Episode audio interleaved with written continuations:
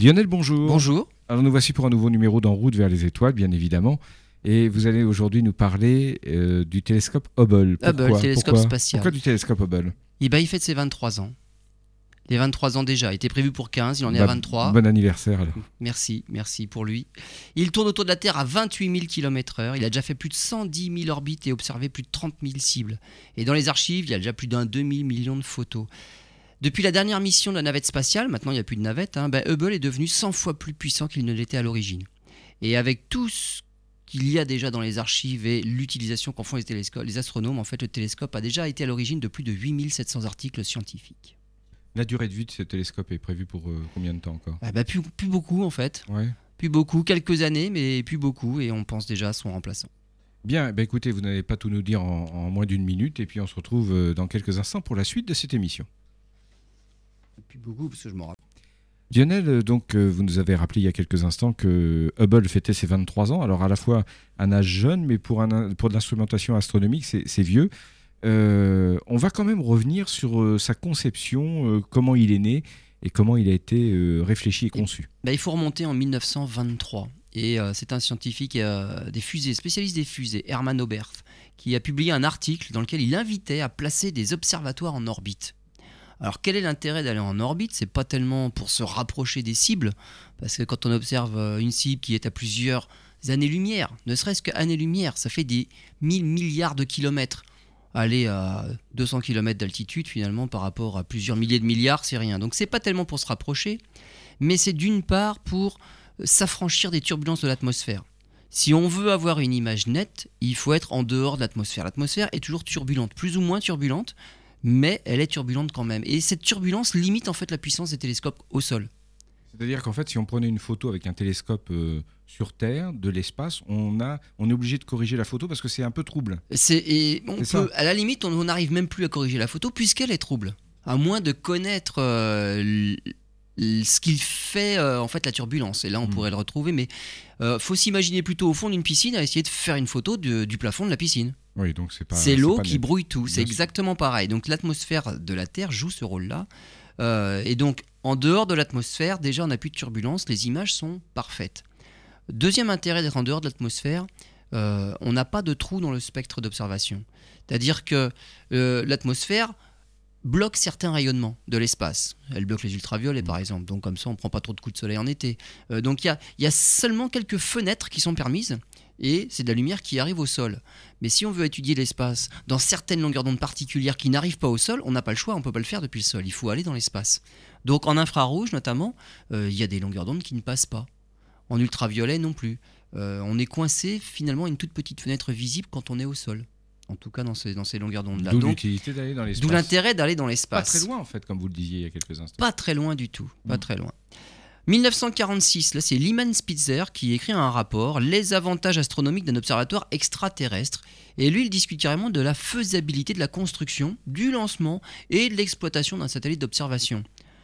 Avec tout ce qu'il a fait en fait pour ce fameux télescope spatial, eh bien il y a un télescope actuellement en orbite qui porte son nom, le télescope Spitzer, qui est spécialisé lui en infrarouge. Le futur télescope spatial, le remplaçant de Hubble, on en parlera, il sera aussi spécialisé en infrarouge. Donc en fait, le successeur sera un successeur des deux télescopes actuels, Spitzer et Hubble. En 1957, à grande année quand même spatiale, hein, le premier satellite russe, Sputnik. 1958, la NASA est créée, justement pour, euh, pour la course à l'espace. 1962, un groupe d'études de l'Académie nationale des sciences recommande la télescope d'un télescope dans l'espace, justement. Et l'objectif, on fixe que c'est un objectif à long terme pour la NASA. Et là, on est en 1962. 1968, lancement d'un tout petit observatoire, il s'appelle OAO2, et lui, il est chargé d'étudier l'ultraviolet. Et il va euh, observer des galaxies en ultraviolet, il va observer des, des étoiles, des planètes et des comètes dans ce rayonnement ultraviolet. Celui-là, on ne l'a pas depuis le sol. Donc si on veut observer un ultraviolet, il faut être dans l'espace. Ra- Rappelons à nos auditeurs quand même que ces observations dans des spectres différents, euh, euh, ça permet de découvrir des choses qu'on ne voit pas à l'œil nu. Exactement, quand on élargit le spectre, l'œil en fait est sensible à la lumière qu'on appelle visible, hein, du rouge jusqu'au bleu, euh, et on est le plus sensible en fait à la lumière solaire, donc plutôt dans le jaune. Mais au-delà, il y a l'infrarouge, donc là c'est des longueurs d'onde un petit peu plus grandes, Euh, et en deçà, il y a les ultraviolets, longueur d'onde plus courte, donc c'est des rayonnements bien plus énergétiques. Plus on regarde l'espace dans des longueurs d'onde faibles, petites longueurs d'onde, et plus on observe des phénomènes énergétiques.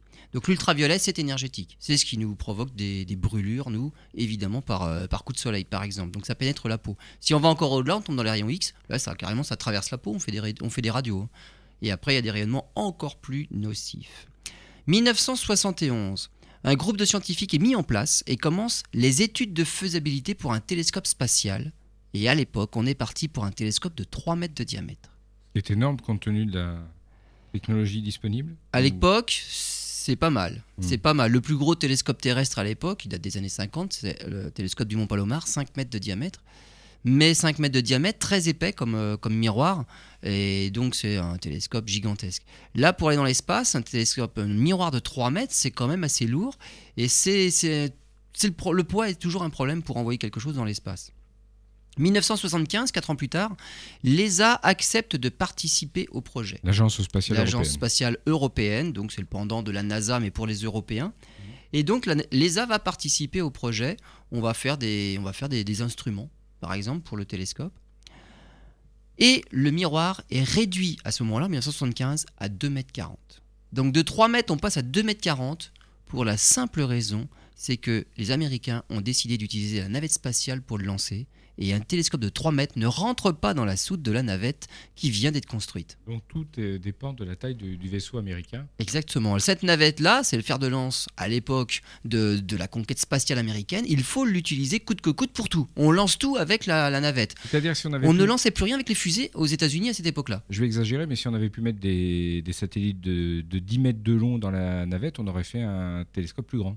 Exactement. Le télescope était à l'origine prévu pour être plus gros. Ça tient un peu de choses. Mais la navette, euh, elle ne pouvait pas le prendre. Et comme tout devait partir par les navettes, il fallait les utiliser au maximum. Eh ben, le télescope spatial s'est vu réduit à 2,40 m. D'accord. 1977, le Congrès approuve le budget pour le télescope spatial. Et là, on commence à distribuer un petit peu les rôles, parce que là, il va falloir passer à la phase de construction. C'est Perkin-Elmer qui obtient le contrat pour toute la partie optique. Alors l'optique, c'est le miroir primaire mais il y a aussi un miroir secondaire, il y a des instruments, donc tout ce qui concerne l'optique. Par contre, tout ce qui concerne le reste, les gyroscopes, les petits moteurs, enfin le télescope, il va falloir le piloter aussi, donc c'est pas juste une boîte de conserve qu'on envoie dans l'espace. Donc là, c'est Lockheed, Martin qui, récupère ce contrat-là. Donc Perkin-Elmer, miroir primaire de 2,40 m à tailler, des miroirs un miroir secondaire et trois capteurs à fabriquer. Voilà, toute la partie optique. 1981, l'Institut scientifique du télescope spatial devient le centre des opérations du télescope. C'est-à-dire qu'on passera par lui pour commander le télescope, ou même pour commander des images. Hein. si on veut proposer des projets, euh, de toute façon, ça se discute. C'est pas, on décide pas juste comme ça, on fait un clic sur Internet. Donc, euh, il y a des dossiers, il y a une sélection des meilleurs projets, et c'est eux qui se chargent de prendre les photos, de contrôler le télescope. Et cet institut scientifique du télescope spatial est installé sur le campus de l'université John Hopkins à Baltimore, et c'est dans le Maryland. 1983, ce télescope spatial, qui n'a toujours pas beaucoup de noms jusque-là, est nommé en hommage à Edwin Hubble, donc le, père de la fuite des galaxies, de l'expansion de l'univers des années 50. Euh, voilà, c'est lui, donc le télescope porte euh, officiellement le nom de Hubble. Et le lancement à cette époque-là est prévu en 1986. 1986, accident de la navette Challenger. Et là, ça reporte tout. Toutes les navettes sont clouées au sol. Le télescope est stocké chez Lockheed, son constructeur, et on est obligé d'attendre. 1989, enfin, ça va être le départ. Il est transporté en Floride, Cap Kennedy. 1990, 24 avril, lancement par la navette Discovery. Et en juin, premières images. Et là, on se rend compte qu'elles sont toutes floues le télescope est myope. C'est bête. Hein. Bah, c'est dommage. On s'en rend compte, donc on, essaye de voir, mais pourquoi il voit flou? Et là, les calculs montrent que le miroir primaire est trop plat à sa périphérie. Périphérie, hein, c'est donc 2,40 m de diamètre, donc à 1m20 du centre. À la périphérie, il est trop plat de 2 microns. 2 microns, c'est 2 millionièmes. Ah, qu'est-ce qu'on fait alors? On fait rien pour l'instant. On cherche à savoir, mais qu'est-ce qui s'est passé? Et en fait, il s'avère que les ingénieurs de Perkin-Elmer, qui étaient chargés de tailler le miroir, Une fois qu'ils l'avaient taillé, ils ont vérifié si le miroir avait la bonne courbure. Ils ont placé donc les instruments de mesure. Mm. Et en plaçant les instruments de mesure, ils ont vu que le miroir n'avait pas la- le bon profil. Donc ils ont retaillé le miroir. Une fois que le miroir a été retaillé, ils ont revérifié la courbure. Et là, ils se sont dit, mince, il a toujours pas la bonne courbure. Ils ont retaillé encore. Et là, non, ils se sont arrêtés, ils se sont dit, non, mais là, c'est les instruments, on les a mal placés. Donc c'est bon. Mais en fait, les instruments, ils avaient été mal placés la première fois, pas la deuxième. Oh là là. Donc en fait, ils ont retaillé un miroir qui était parfait la première fois parce Mhm. qu'ils ont mal placé les instruments de mesure, ils ont cru qu'il n'était pas bon. Et la deuxième fois, ils avaient mal placé les instruments. Enfin non, ils avaient bien placé les instruments, mais ils l'ont pas cru et ils ont dit non, ils doivent être mal placés. Et là, cette fois-ci, ils ont envoyé un miroir mal taillé dans l'espace. C'est une sacrée euh, carte de visite pour une société, ça, mais ça ce sont des choses qui peuvent arriver. Malheureusement. Voilà, malheureusement. ouais. Donc, Mhm. il est parti dans l'espace euh, myope. Heureusement, on va dire, pour cette mission-là. Euh, Hubble, dès le départ, avait été prévu pour être un, un instrument qui aurait de la maintenance. Il était prévu d'aller le, le- le visiter tous les deux ans pour le remettre à niveau, pour lui apporter bah, de nouveaux instruments, parce que la technologie évolue aussi, changer ses caméras et tout ça. Et donc, bah, bien évidemment, une des premières missions, bah, ça a été en gros de lui donner des lunettes. Donc on a amené un instrument hein, le 2 décembre 1993. Première mission pour l'équiper du dispositif COSTAR. COSTAR, c'est une correction optique, donc des lunettes carrément pour corriger l'aberration sphérique de la mauvaise euh, courbure du miroir. Alors, à l'époque, on avait dit, bon, cet instrument COSTAR, on va le mettre, mais à terme, tous les futurs instruments, tous les futurs capteurs qu'on va mettre sur le télescope devront être eux-mêmes équipés de ce qu'il faut pour corriger les images et on enlèvera cet instrument COSTAR. C'est un nombre incroyable de lentilles et les lentilles ça absorbe la lumière. Enfin bon, c'est une correction qui n'est pas complètement anodine. Donc Mais moyennant quoi, on perd de la précision. On va perdre un petit peu, on va dire, en puissance. En... Les, les petites galaxies qu'on va aller chercher au fond de l'espace, on les verra moins bien parce qu'on va perdre un peu de lumière. Là, c'est des lentilles en plus euh, qui n'étaient pas prévues à l'origine. Mais pour retrouver une image parfaite, eh ben, il faut ça. Donc, il est prévu que cet instrument COSTAR, lui, sera remplacé et tous les futurs instruments, les capteurs, les caméras, seront elles-mêmes équipés de ce qu'il faut pour corriger les images. On va en profiter pour faire pas mal de choses aussi. On va remplacer les panneaux solaires. Parce qu'il y a un gros problème, c'est que le télescope il tourne autour de la Terre en une heure et demie. C'est-à-dire qu'en une heure et demie, il passe du jour, nuit, jour, nuit. Donc il passe derrière la Terre, il passe euh, entre la Et Terre et le Soleil. euh, le matériel, Les panneaux solaires avec la dilatation thermique, en fait, ça fait des chocs thermiques et les vibrations provoquent un mauvais pointage du télescope. Et ça, à l'origine, on n'est pas vu. Donc on remplace les panneaux solaires par d'autres panneaux solaires qui amortissent un petit peu plus euh, toutes ces vibrations-là. On remplace deux des trois gyroscopes qui étaient déjà aussi euh, plus, plus très bons. Et puis on change deux mémoires de masse qui étaient en panne. Donc finalement, la première maintenance, euh, c'est finalement une très grosse mise à niveau. Et avec ça, enfin, le télescope va pouvoir commencer ses observations. Eh bien, on en parle dans quelques instants. Donc, nous voici dans cette émission consacrée au télescope Hubble. Euh, Lionel, vous nous avez un peu parlé de l'historique, de ce qui a conduit à, à l'émergence de ce télescope, également les gros problèmes qu'on a rencontrés dès le début, hein, des corrections. C'est carrément presque un télescope tout neuf qu'on a mis en place. hein. Ah, voilà, à partir de 93, cette fameuse première euh, mission d'entretien, le télescope spatial est remis à, neuf et on prévoit donc, euh, je le disais, en 2002 de démonter ce fameux euh, instrument COSTAR qui lui permet de corriger Ah, C'est un beau nom. COSTAR. Oui. Voilà, c'est bon, c'est américain, hein, mais c'est une, correction optique, euh, voilà. 1990, donc après on a, donc on, on a quand même fait des images avant, hein, même avant 93 et avant de lui avoir donné les lunettes, on a commencé en 90 malgré tout, euh, des observations d'une supernova. Supernova, c'est une étoile qui, qui a explosé en fin de vie, hein, et là on l'observe dans le, dans le grand nuage de Magellan. Alors en fait, il, y a- il existe deux nuages de Magellan dans le ciel, ce sont des petites galaxies qui sont en orbite autour de la nôtre, la Voie lactée. Donc nos galaxies satellites. Et le grand nuage de Magellan, euh, pas visible malheureusement pour nous de l'hémisphère nord et visible que de l'hémisphère sud, est à 170 000 années-lumière de la Terre. Et dans ce nuage de Magellan-là, on a observé en 1987 l'explosion d'une supernova. Et donc, maintenant qu'on a un télescope en orbite et qui voit à peu près bien, à l'époque en 90, il ne voyait pas encore très bien, mais c'était bien mieux que ce qu'on faisait déjà au sol de toute façon, eh ben on a vu un anneau de matière rattrapé par une onde de choc. L'onde de choc de l'explosion de l'étoile. Quand une étoile en fin de vie explose, en fait, ça se passe en plusieurs étapes. Elle, elle éjecte, on va dire, les couches extérieures, et les couches internes rebondissent sur le cœur de l'étoile de ce qui reste. Et donc, il y a une onde de choc qui repart et qui rattrape la matière qui était partie bien avant. Et avec les observations du télescope Hubble, on se rend compte que la matière avait été éjectée 20 000 ans avant l'explosion réelle de l'étoile. Tout ça s'est passé à 170 000 km de la Terre. Ça veut dire qu'en 1987, quand on a découvert cette supernova-là, elle avait explosé il y a 170 000 ans. Il faut quand même le temps à la lumière de nous parvenir. De nous parvenir. Donc c'est un, on va dire, c'est quelque chose du passé.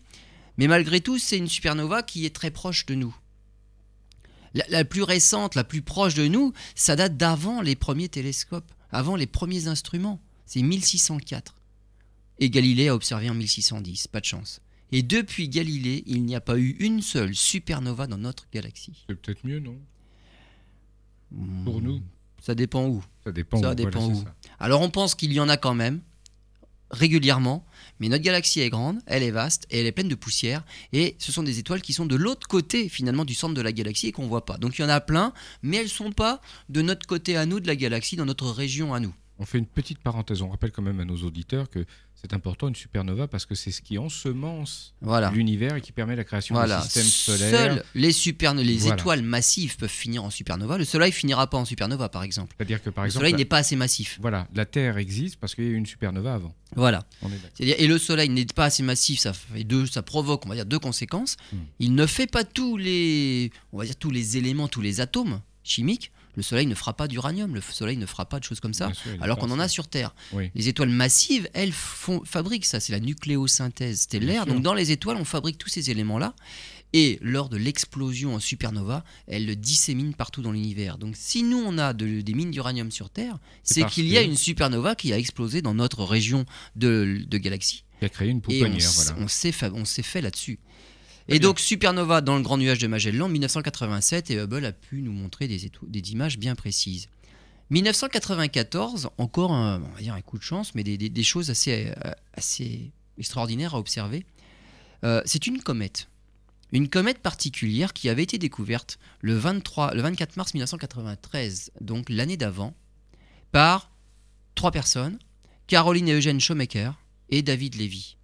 Et cette comète-là, depuis sa découverte donc dans la nuit du 24 mars 1993, porte le nom de comète Shoemaker-Levy. 9 en plus, ils n'en sont pas à leur première. Donc, neuvième comète Shoemaker-Levy. Et à ce moment-là, en mars 93, les calculs de l'orbite montrent qu'en juillet de l'année précédente, 1992, la comète est passée trop près de Jupiter. Et en passant trop près de Jupiter, les calculs ont montré qu'elle est même passée en deçà ou à la limite de quelque chose qu'il fallait pas franchir, c'est la limite de Roche. C'est-à-dire qu'autour d'une planète, il y a une limite en deçà de laquelle les forces de marée sont tellement importantes, entre la partie la plus proche et la partie la plus éloignée, que l'objet en question éclate. Il peut pas rester... euh, co- on va dire, il peut pas rester en, en une boule et ça ne peut pas rester en cohésion. La Lune, par exemple, est bien au-delà de la limite de Roche, donc les forces de marée que la Terre exerce sur la Lune ne peuvent pas faire éclater la Lune. Mais si la Lune était plus proche, elle éclaterait en morceaux. Cette comète-là, découverte en 93, il s'avère qu'en 92, elle est passée là où il fallait pas, trop près de Jupiter. Et le télescope Hubble, en dirigeant son miroir vers la comète, a effectivement révélé qu'il y avait des fragments. La comète, c'était pas un morceau, c'était 21 fragments. Et donc en 92, elle a bien éclaté. Et alors là, comme la comète est passée trop près de Jupiter, elle a été éclatée par Jupiter. Sa trajectoire a été évidemment bien modifiée. En juillet 1994, chacun des 21 morceaux de ce qui reste de la comète, et certains sont de, ont de, de l'ordre de 2 km de diamètre, Énorme, ouais. se sont écrasés dans l'atmosphère de Jupiter. Et on a pu observer le spectacle pendant tout le mois de juillet 1994, chacun des fragments du numéro A au numéro W, et c'était presque quotidien. On avait le A, puis euh, bon, bah, dans- demain ce sera le B, et puis il y aura le C 6 heures après, et ainsi de suite. On avait les éphémérides en fait de, de tous les impacts de tous les, les- les fragments de cette comète-là qui allaient rentrer en, en collision avec l'atmosphère de Jupiter. Chaque morceau quand même à 60 km par seconde, donc ça va assez vite. Et on a pu voir ça Grâce à Hubble. on va dire pas de chance pour nous parce que euh, la trajectoire de la comète faisait que les, les impacts avaient lieu du côté qu'on pouvait pas voir de la Terre. Et comme la Jupiter tourne quand même relativement vite sur elle-même, hein, en, en- en 10 heures, finalement on voyait simplement bah, le, résultat de l'impact. Donc on voyait des ondes de choc dans l'atmosphère de Jupiter, mais on voyait pas l'impact lui-même. À l'époque, on avait une sonde qui était euh, du, côté de Jupiter qui, elle, pouvait voir réellement les explosions dans l'atmosphère de Jupiter. Mais de la Terre, on ne pouvait pas voir les explosions. Mais par contre, on a eu un magnifique spectacle du 16 au 22 juillet 1994. En 1995, l'équipe du télescope décide de faire euh, une photo par- particulière qu'on appelle le champ profond. C'est-à-dire Alors le champ profond, c'est prendre une zone du ciel. Alors la zone du ciel n'est pas très grande, parce qu'avec les instruments, les capteurs qu'on a à l'époque, euh, ça va être en gros, c'est la taille d'un bouton de chemise placé à 25 mètres. Donc voilà la zone qu'on photographie. Avec précision. Avec précision. Voilà, donc c'est pas plus grand que ça. C'est un petit, c'est un champ qui est qu'on a décidé euh, de, de- de photographier dans la constellation de la Grande Ourse. Et on va prendre 342 images sur une période de 10 jours consécutifs, du 18 au 28 décembre. Au total, 140 heures de pause. Donc pour ceux qui font de la photo, par exemple, on choisit les temps de pause. Un millième de seconde, c'est très rapide. Et on va dire c'est peut-être sombre les images. Si on veut une image plus claire, on descend à un, un quinzième, un quart de seconde.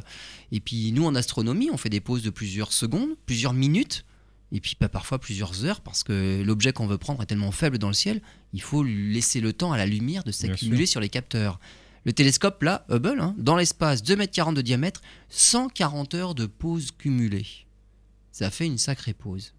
Et avec ça, il atteint la magnitude 28. Alors je hein, m'explique. très très bas. Je m'explique. Magnitude 28, c'est un objet très faible. Oui. Euh, ça, ça vient des Grecs, cette histoire de magnitude-là. Euh, dans le ciel, ils avaient repéré des étoiles.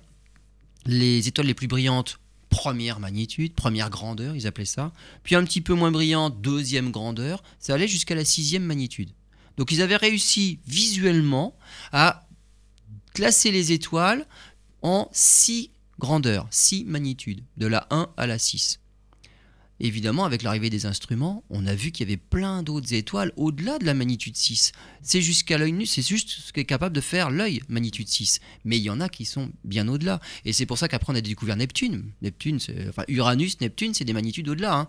Uranus, c'est limite, hein, Donc, magnitude plus, plus le 6,5, chiffre est 7. élevé, plus Voilà. la, la luminosité est faible. Pluton, c'est magnitude 13-14. Hmm. Et donc, à chaque fois, alors on a réussi à, à établir une, relation entre ce que l'on voit et puis euh, cette histoire de magnitude qui colle avec ce qu'avaient décidé les Grecs pour pas refaire à zéro tout ce qui avait été fait. Et finalement, eh ben, on se rend compte que en gros, toutes les 5 magnitudes, l'objet est 100 fois plus faible. Un objet de magnitude 6 est 100 fois plus faible qu'un objet de magnitude 1. Et ça, c'est ce qu'on voit à l'œil nu. Le télescope spatial, vous imaginez, il voit à magnitude 28. 28. C'est, mais c'est, des millions et des millions de fois plus faible que ce que voit l'œil nu. J'imagine que c'est comme si on allumait une allumette à, à 2 km, Ah bah oui, enfin, c'est plutôt à 2000. à 2000 Ah km. oui, c'est pas deux. Oui, oui, non, Ah, non, c'est oui, beaucoup, donc, euh. beaucoup plus loin que ça. Donc magnitude 28, c'est quelque chose de très, très, très faible. Et donc, ça, c'est 600 millions de fois plus faible que ce que voit l'œil. Et on est à magnitude 28. Pour donner une idée, on a au, au fin fond de notre système solaire, on a le nuage de Oort, notre réservoir de comètes. Alors les comètes, c'est des petits noyaux, hein, c'est pas des choses qui sont très grandes, recouverts de glace, mais qui sont très loin du Soleil. Et par exemple, si on espérait un jour pour pouvoir les, photographier, ces comètes-là, parce que là pour l'instant on, estime qu'il y a un nuage, parce qu'on voit des comètes passer, quand on remonte leur trajectoire à l'envers, on se rend compte d'où elles viennent. Il y a un réservoir à cet endroit-là. Mais on n'a jamais été capable de prendre une seule photo de ces choses-là. Hubble, qui a la magnitude 28, il en est loin aussi. Il faudrait atteindre a priori la magnitude 50. Ça veut dire que c'est encore 100, fois, 100 millions de fois plus faible que ce que peut faire Hubble. Ces fameuses comètes du nuage de Oort. Donc, magnitude 28, c'est pour dire que c'est quelque chose déjà de d'extraordinaire, 140 heures de pause. Et dans ce petit champ de la constellation de la Grande Ourse, ce bouton de chemise à 25 mètres, il a photographié 3000 galaxies.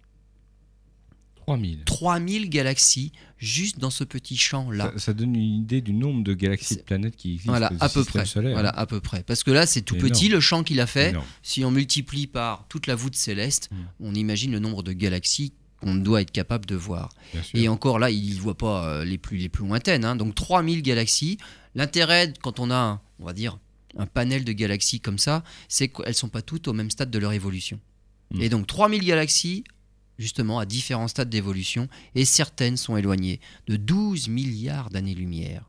Euh, L'âge de l'univers, c'est 13,8. Donc là, on est quand même moins de 2 milliards d'années après la naissance donc- de l'univers. Donc Hubble nous permet de mieux comprendre les premiers instants de l'univers. Pas les tout premiers instants, il y a déjà un bon oui, milliard d'années passées, Mm. mais on, on remonte 12 milliards d'années en arrière et on voit les premières galaxies et on voit, alors des- elles sont pas toutes à cette distance-là, hein. Oui. c'est la plus faible de ces 3000-là était à 12 milliards d'années-lumière. Dans le lot, il y en a qui sont beaucoup plus proches. D'accord. Et donc rien que ça, c'est donné à, à- à ce champ profond-là, ont fait l'objet de plus de 800 citations et d'articles jusqu'en 2008. Merci Lionel, on se retrouve dans quelques instants.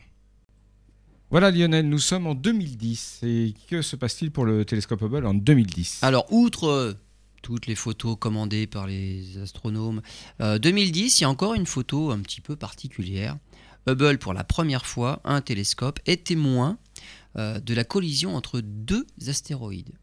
Alors en fait, il a pris une photo de quelque chose qui ressemblait à une comète. Donc il y avait un petit point avec une queue. Alors, il y avait des choses qui avaient été éjectées dans l'espace. Mais finalement, on s'est rendu compte que ça collait pas avec ce qu'on connaissait des comètes. Et il s'avère que ce sont deux, astéroïdes qui sont rentrés dedans, collision frontale. Et donc, c'est la poussière des astéroïdes qui s'est retrouvée dans, dans l'espace et c'est Mm. pas du tout une queue cométaire. Hmm. Donc, évidemment, ça n'a pas la même composition. Et donc, c'est quelque chose qui, qui est très rare. Les astéroïdes sont dans la sature principale entre Mars et Jupiter. Et on a, parce que les films de science-fiction sont toujours faits comme ça, on a l'impression dans l'idée que c'est quelque chose euh, d'impossible à traverser sans en percuter au moins 10 000. Mais en fait, c'est l'inverse. Il faudrait être fort pour pouvoir en trouver un. Quand on envoie des missions spatiales à direction de Jupiter, par exemple, temps en temps, on essaye, bon, on va profiter du passage à travers la ceinture d'astéroïdes pour aller visiter un astéroïde de près. Mais il faut calculer les trajectoires et ça se fait pas comme ça. Oui, c'est-à-dire qu'il y a de l'espace, beaucoup Il d'espace. y a de chaque, l'espace, euh, mais c'est incroyable l'espace qu'il y a. Donc être témoin de d'une collision entre deux exceptionnel. astéroïdes, ça c'est exceptionnel. Excep- Et alors avec la vitesse à laquelle il tourne autour du Soleil, la collision, collision frontale, en gros cinq fois plus vite qu'une balle de fusil. C'est à peu près ça ce qui se passe euh, comme vitesse dans l'espace. Donc c'est toujours très rapide. Alors on en parlait pour pouvoir faire des observations. En fait, finalement, les observations, c'est une compétition entre les équipes d'astronomes. C'est-à-dire que chaque équipe française, euh, de n'importe quel pays, les astronomes proposent un sujet, et on propose un sujet justement à cet institut du télescope spatial à Baltimore, et eux sélectionnent les sujets. Il n'y aura pas, de toute façon, de place pour tout le monde. Ah, c'est c'est eux qui sélectionnent, c'est eux qui ont le dernier mot. C'est eux qui ont le dernier mot. Exactement. En fonction de la pertinence du sujet, en fonction de la faisabilité avec des intérêts l'instrument. de la NASA et des Américains aussi, peut-être. de- leur- leurs expériences passent avant les autres, peut-être? Souvent, en fait, ce sont des, plus euh, des modes. D'accord. Des modes. Si actuellement euh, on veut étudier, euh, on va dire, euh, la grande tache rouge de Jupiter, ça n'a pas trop d'intérêt. Observer Pluton en 1990, ça n'avait pas trop d'intérêt. Euh, on y est revenu parce que Pluton, euh, on va en parler après, justement, il a fallu qu'on observe Pluton parce qu'on a envoyé un satellite. Mm. On a envoyé une sonde en direction de Pluton, il fallait qu'on connaisse mieux l'environnement de Pluton. Bien sûr. Donc ça, c'est c'est- voilà. Euh, si on veut par contre faire une observation, faire un projet qui concerne la matière noire, euh, alors là, il y a des chances qu'on soit retenu. Sauf que actuellement, euh, la plupart des projets tournent autour de la matière noire. Donc effectivement, il y a à nouveau compétition. Et finalement, sur les 1000 propositions que reçoit l'Institut du télescope spatial par an, il y en a 200 qui sont retenues. Donc, euh, bon, il y a 20% hein, quand même, hein, c'est tout. hein. 80%, c'est poubelle. D'accord. Et ces 200 propositions retenues font l'observation de 20 000 observations individuelles. C'est-à-dire qu'une proposition, c'est pas pour faire juste une photo. Hmm. Souvent, c'est pour étudier un phénomène dans le temps. Ou alors, il faut faire beaucoup de pauses. Donc, des images individuelles, ça en fait beaucoup. Et finalement, de ces 200 propositions, ça fait 20 000 images individuelles à prendre avec le télescope. Et c'est là, après, qu'il va falloir tout calculer, parce qu'il faut pouvoir optimiser ces photos-là. Il faut optimiser d'une part, parce que l'objet n'est visible dans le ciel qu'une certaine, qu'à un certain moment de l'année. Mm. C'est-à-dire que, par exemple, en hiver, si on veut faire euh, des photos de la constellation du Scorpion, il bah, faut oublier. Le Soleil est dans le Scorpion en hiver. Donc, ça veut dire que c'est une constellation qu'on verrait en plein jour. Bon, bah, faut attendre six mois. faut attendre l'été pour que le Scorpion soit une constellation de la nuit et non pas une constellation du jour. Donc, il y a déjà ça à respecter. Donc, ces propositions-là, déjà, ont- celles qui ont été retenues, sont éparpillées dans le temps en fonction de la meilleure période de visibilité. Ensuite, on va essayer d'en caser plusieurs en même temps. Le télescope, lui, il orbite autour de la Terre en une heure et demie. Pendant ce laps de temps-là, il ne peut pas être ouvert en permanence. Il n'a pas le droit de regarder trop près du Soleil, euh, il n'a pas le droit de regarder la Terre, il n'a pas le droit de regarder la Lune. Tous ces objets-là, pour lui, c'est trop lumineux. Donc on fait attention. Et donc il y a des fois où le télescope, pendant ces 90 minutes-là, le télescope n'est pas opérationnel. Donc on se contente du temps où il est opérationnel. Et là-dedans, il faut caser toutes les propositions. Et finalement, on se rend compte que toute cette planification se fait à la fraction de seconde. on commence par cette cible-là pour telle équipe, puis après on enchaîne sur cette, cette cible-là pour telle équipe, puis après l'orbite d'après, on recommence. pas, ça n'arrête pas. C'est à la fraction de seconde que tout est, est Mm. calé. C'est de calé. Et chaque équipe a intérêt à être précise parce qu'il faut donner la cible. Bon, ça, c'est pas le plus dur, la cible. Euh, avec quel capteur on veut faire des photos? Qu'est-ce qu'on veut comme filtre? Qu'est-ce qu'on veut comme temps de pause? Et combien de pauses on veut? Il y a tout ça à caler pour pouvoir justement planifier bah, cette observation, les observations qu'on fait avec le télescope Hubble. Et ensuite, une fois qu'on a tout bien planifié, eh ben, il faut le pointer. Et pour pointer un télescope dans l'espace, c'est pas gagné. Il faut s'imaginer, nous par exemple, au milieu d'une patinoire avec des patins, et on se dit on commence à courir.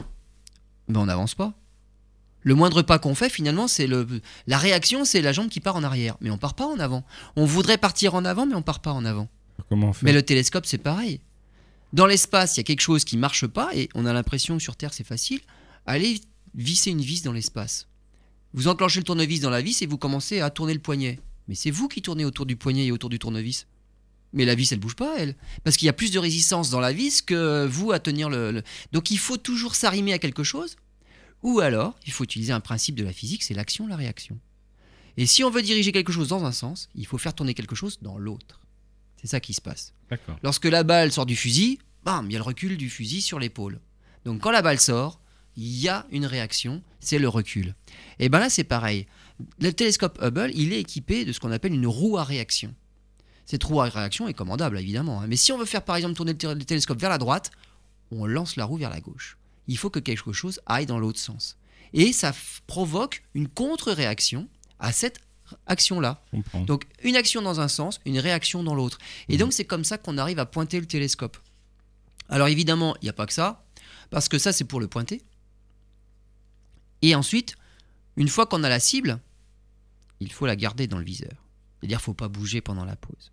Et là, on a d'autres capteurs, d'autres caméras qui visent plusieurs étoiles, qui servent de cible, de point de repère. Et là, on les lâche pas pendant la pause, et la pause est parfaite. Mais la précision, elle est euh, extraordinaire. hein. La précision, c'est comme si on pointait, euh, on va dire, un, petit euh, faisceau, un capteur laser, sur une pièce de monnaie à 640 km. Voilà, vous placez une pièce de monnaie à 640 km et vous la pointez au laser. Et ça bouge pas. Le laser est toujours pointé sur la pièce de monnaie. Voilà la précision du pointage de Hubble. Grâce à cette roue à réaction et grâce aux gyroscopes qui permettent de savoir mais comment il est. Donc les gyroscopes avaient déjà été changés. Ils ont été changés régulièrement, les gyroscopes. Et maintenant, puisqu'on n'a plus de navette spatiale, faut pas rêver, c'est tout tombe en panne les uns à la suite des autres, tout arrive en fin de vie. Donc, Quand il n'y euh, aura plus de gyroscope, euh, on pourra plus rien faire avec le télescope. on n'a pas de solution de Pour l'instant, il y a encore du gyroscope, il y a encore un peu de carburant dans le télescope si on veut remonter son orbite, parce que là c'est pareil, hein, euh, il est assez bas, il descend. Donc le télescope est encore en vie, on va dire, parce qu'il a encore de quoi, mais il suffit qu'il y ait encore deux ou trois, je pense que c'est un ou deux gyroscopes qui tombent en panne, et le télescope n'est plus pilotable, on ne pourra plus rien faire avec. Donc peut-être que les, la fameuse année 2020, qui serait la fin de vie, ne sera peut-être pas atteinte. Bon, bah écoutez, on aborde la fin, la suite de, de Hubble dans quelques instants. Voilà, dernière partie de cette émission consacrée au télescope Hubble. Alors, bon, il arrive en fin de vie, c'est ce que vous nous expliquiez il y a quelques instants, puisqu'en plus, il n'y a plus de vaisseau spatial pour aller l'entretenir ou le maintenir, pour la maintenance, puisqu'il n'y a plus de navette. Alors, que va-t-il se passer dans les prochaines années? Vous nous évoquiez il y a quelques minutes 2020 comme étant euh, une nouvelle limite. Exactement. Alors, il était prévu pour durer 15 ans à l'origine. Euh, finalement, on en est à 23. Et on pense qu'il terminera sa vie en 2020. Alors, on pense qu'il terminera parce qu'il frotte sur les hautes couches de l'atmosphère. En frottant sur les couches de l'atmosphère, il freine. Et donc, finalement, sa trajectoire, c'est plus une spirale qu'autre chose. Et il s'approche de la Terre. Donc, il finira par euh, s'écraser sur Terre. Alors, comme il est gros, il y a des morceaux assez lourds. Il ne pourra pas se désintégrer entièrement dans l'atmosphère forcément il y a des morceaux qui vont toucher le sol, des gros morceaux. Et donc il est prévu qu'on lui accroche quand même un moteur pour précipiter sa chute et la contrôler. C'est-à-dire qu'on va l'envoyer dans un possible. océan. Voilà, c'est ça. Voilà, si donc- ça tombe sur une ville, ça peut Donc au moment énormes. où il sera temps de le, le- le faire, euh, le faire entrer dans l'atmosphère, on contrôlera cette trajectoire-là et on va réellement choisir son point d'impact parce qu'il y a des bouts qui vont réellement tomber. C'est pas possible qu'il se désintègre entièrement. Donc ça c'est prévu pour 2020. Euh, Peut-être que le télescope sera tombé en panne avant s'il y a des instruments qui tombent en panne et qui l'empêchent d'assurer ses missions. Mais en tout cas, en 2020, là, ce sera, ce sera vraiment la fin. Son orbite sera beaucoup trop basse, on ne pourra plus rien faire. Alors, successeur. Eh bien, finalement, un successeur, il a fallu réfléchir à un télescope particulier. C'est-à-dire qu'on ne va pas refaire Hubble. Le successeur, c'est on veut qu'il voit encore plus loin qu'Hubble.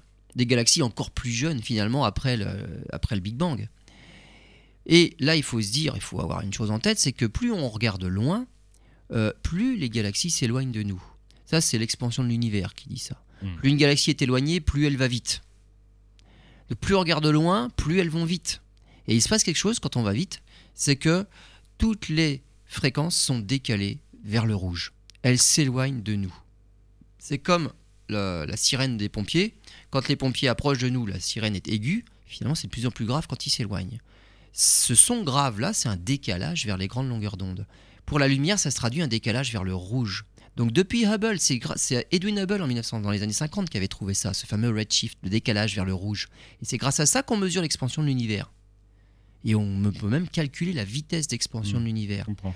Eh bien, si on veut regarder encore plus loin que ne le fait Hubble, la lumière est tellement décalée vers le rouge qu'il n'y a plus rien à voir dans le rouge, même dans le visible. Les galaxies sont devenues invisibles. Leurs lumières sont entièrement dans l'infrarouge. Donc il faut Et donc le type prochain télescope, si on veut voir plus loin, il faut un télescope spécialisé dans l'infrarouge. Si on prend un télescope avec un miroir pour voir dans le visible, on fera pas mieux qu'Hubble. Mmh. On pourra faire des plus belles galaxies qu'on mais qu'on connaît déjà, mais on n'ira pas au-delà. Donc il faut carrément aller dans l'infrarouge, et son remplaçant sera un télescope qui sera, qui verra dans l'infrarouge. On a déjà Alors il s'appelle le James Ah Webb. bah voilà. James Webb. Voilà. Euh, il a eu plusieurs noms pour l'instant, c'est James Webb. Alors, il, euh, il sera plus puissant. hein. Il va faire 6 mètres de diamètre celui-là, donc euh, c'est c'est C'est déjà la même prévu. société qui se, euh, qui C'est se Per- charge. de- Perkin-Elmer. Alors là, il y a plusieurs miroirs là. Finalement, on peut pas Ouais. faire un miroir de 6 mètres. C'est pas possible. Miroir monolithique de 6 mètres, c'est pas pensable dans l'espace. On envoie finalement euh, des, des miroirs euh, hexagonaux en nid d'abeille qu'on assemblera. C'est un peu spécial, mais c'est des miroirs plus petits. Mais assemblés, ça fera comme un grand miroir de 6 mètres. Donc là, bon, c'est déjà bien avancé. hein. Euh, il, avait été prévu qu'il soit lancé en 2011 par une fusée Ariane 5. On est en 2014, il est toujours pas parti. Donc tous ces projets-là, euh, entre le moment où on dit c'est là que ça va partir et le moment où il part effectivement, il y a quand même un bon décalage dans le temps. Et là maintenant, il est prévu pour partir en 2018. Ce qu'on espère, c'est que il n'y ait pas justement de, de trou entre l'utilisation de Hubble et le début de l'utilisation de, de- de- du James Webb. Donc là, tel que c'est prévu, Hubble fin de vie en 2020 et James Webb, lui, il aurait pris le relais en 2018. Ça, c'est bien parce qu'on aura du mal à se passer d'un bon télescope spatial. Vu tout ce qu'on observe et tout ce qu'on a comme idée d'observation, euh, si Hubble a- est arrivé en fin de vie avant que le James Webb soit dans l'espace, je pense que ce sera, ce sera ça, fatalement. 2018, c'est peut-être pas sûr, et Hubble, il sera peut-être en fin de vie avant. Donc il y aura peut-être un trou, justement. Ce télescope-là, il a une autre différence aussi, c'est qu'on va pas l'envoyer en orbite proche, comme l'est Hubble.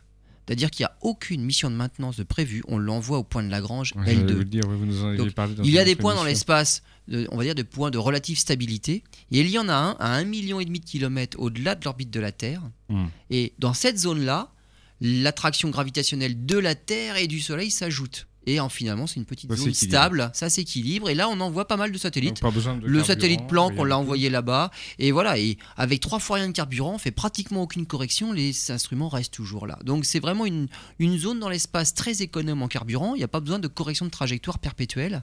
L'inconvénient, c'est qu'à 1,5 million et demi de kilomètres, on ne peut pas faire de maintenance. On l'envoie, il faut que ça marche. Comme l'a fait le satellite Planck, Kepler, euh, tous ces satellites-là qu'on a envoyés là-bas au point de Lagrange L2. Donc, euh, Eh ben James Webb, il doit le aller au point de. Lagrange L2.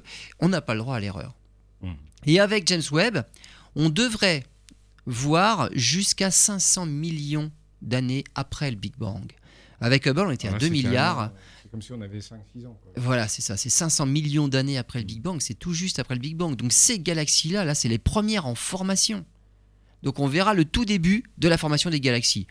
On n'est pas encore très sûr de comment ça se faisait, on a des théories, mais alors les voir, ça permettrait d'affiner certaines théories, de valider certaines, et puis bon, bah, dans Parce des limites que, on pense que les premières galaxies n'étaient pas, n'avaient pas la même forme et n'étaient pas de même nature que celles qu'on observe aujourd'hui? Oui, Et on pense que celles d'après, de la génération d'après, celles qu'on peut observer maintenant, en fait, elles sont nées d'une collision ou de collision de, De- plusieurs de- de ces galaxies primordiales. Donc les galaxies primordiales, c'est spécial. C'est fait avec des étoiles primordiales qui n'ont pas été ensemencées Donc par une génération précédente. Donc la forme ne serait pas la le, même. le tout début est différent. Le tout début est différent. C'est plus des galaxies, on va dire, comme des ballons de rugby, Hmm. donc elliptiques. On appelle ça Ok. des galaxies elliptiques. Euh, donc le tout début est différent et on aimerait bien avoir des vraies images. Et il- on pense aussi qu'il pourrait, être capable d'observer la ceinture de Kuiper. Alors c'est au-delà de Pluton, la première zone de comète dans le système solaire, la ceinture de Kuiper. Là, on a déjà vu pas mal d'objets, notamment certains qui ont fait que Pluton a été déclassé du rang de planète. Donc on en connaît quelques-uns de ces objets de la ceinture de Kuiper, mais il y en a plein d'autres à découvrir. Et on espère peut-être même qu'ils puissent voir ce fameux nuage de Oort, ce réservoir de comètes De comète. au, à la- au- au fin fond du système solaire. Et évidemment, euh, étudier les exoplanètes. C'est quand même euh, quelque chose, bon, c'est le sujet à la mode actuellement. On atteint les 1100 exoplanètes pratiquement aujourd'hui. Euh, évidemment, faire des photos des exoplanètes. Et puis C'est le peut-être but. avoir des traces, des, des, des signaux Et peut-être- qu'il y a de la vie. Mais bien évidemment, si ou- on fait de la spectroscopie des atmosphères des exoplanètes, on en déduit bah, la signature peut-être de la chlorophylle. Et on sait que là-bas, voilà, il y a des plantes vertes qui poussent. Je dis ça pour nos auditeurs parce que c'est pas de mal avec, on verra les petits hommes verts. hein, Voilà, tout à fait. Hein, on, on saura qu'il peut y avoir de la vie parce qu'il y a des réactions chimiques. Voilà. On la- aura des signatures, on aura des des, signatures. biosignatures, mais de là à voir un petit bonhomme courir à la surface, euh, là c'est pas gagné encore. C'est pas pour tout de suite. pas pour tout de suite. Et donc avec tout ça, donc là on a fait, c'était pas du tout exhaustif, hein, mais on va dire des, des grandes étapes dans l'observation et l'utilisation de Hubble. C'est quand même un télescope qui a coûté assez cher, 2 milliards de dollars. Financement international, bien sûr. Alors euh, oui, mais surtout quand même américain. hein. 2 Mm. milliards, c'est le Congrès américain qui a voté le budget. Après, nous, l'Europe est arrivée tout simplement en fournissant des, des instruments. On n'a pas, on n'a pas financé euh, ce 2 milliards de dollars là. Donc on dit c'est un télescope hyper coûteux et l'espace nous coûte cher. Euh, je vais maintenant se relativiser. Je- Oui. je- on ramène ça à- par habitant. hein. C'est 30 centimes de dollars par américain et par an. Voilà Rien ce qu'a coûté. Hubble. Donc 30 centimes par américain par an, on peut se permettre. On pourrait se poser la question combien coûte un char d'assaut? Enfin, En comparaison, sans faire de jugement. Non mais voilà, c'est ça. Voilà. C'est, Mm. euh, si, si on veut parler du budget alloué à l'armée, par exemple, Oui. c'est beaucoup plus que ça. Mm. C'est pas, on n'est pas dans les centimes de dollars euh, par américain et par an. Donc le spatial, le budget de la NASA pour faire du spatial et pour faire des missions qui sont quand même révolutionnaires à ce point-là, c'est ridicule finalement. Faut pas le compter en valeur absolue 2 milliards, ou là évidemment on parle en milliards, c'est énorme, mais sur toute la durée de vie du télescope finalement c'est rien, parce que ça dure. Donc effectivement, c'est pas de l'argent gâché, il faut pas le voir comme ça, c'est pas si coûteux que ça, la science n'est pas coûteuse, Et on apprend plein de choses. Des, et il y a plein de retombées, et bien évidemment, tout ce qu'on développe pour l'espace, ça a après des retombées sur Terre. Parce qu'on entend souvent la réaction un peu facile de dire oh, euh, au lieu de dépenser euh, à faire toutes ces choses-là, il ferait bien de consacrer leur argent à, à plein de choses. Bah non, ça a des influences sur euh, euh, l'agriculture, sur euh, Mais, euh, l'industrie, mais sur- sur la les cuisine, économies d'énergie. Euh, les poils Tefal, Voilà. le téflon vient de l'espace. Ouais, C'est le avait- bouclier thermique des, des- des- des capsules Apollo quand elles revenaient sur Terre. On Vous a vous développé le compte téflon grâce aux missions Apollo. Vous Le GPS, euh, le, le téléphone, Internet, tout ça, c'est des projets à la base qui étaient scientifiques, qui étaient militaires. Voilà, donc euh, s'il n'y avait pas eu de recherche dans le domaine spatial, Hmm. on n'en serait pas où on en est aujourd'hui. Je pense que s'il n'y avait pas eu l'homme sur la Lune, on ne ferait pas les crêpes aujourd'hui de la même façon. Ça collerait plus. Ça collerait plus. Voilà, on vous souhaite en tout cas une. euh, Merci Lionel pour cette émission passionnante comme d'habitude. On se retrouve euh, prochainement pour un nouveau numéro d'En route vers les étoiles. Au revoir.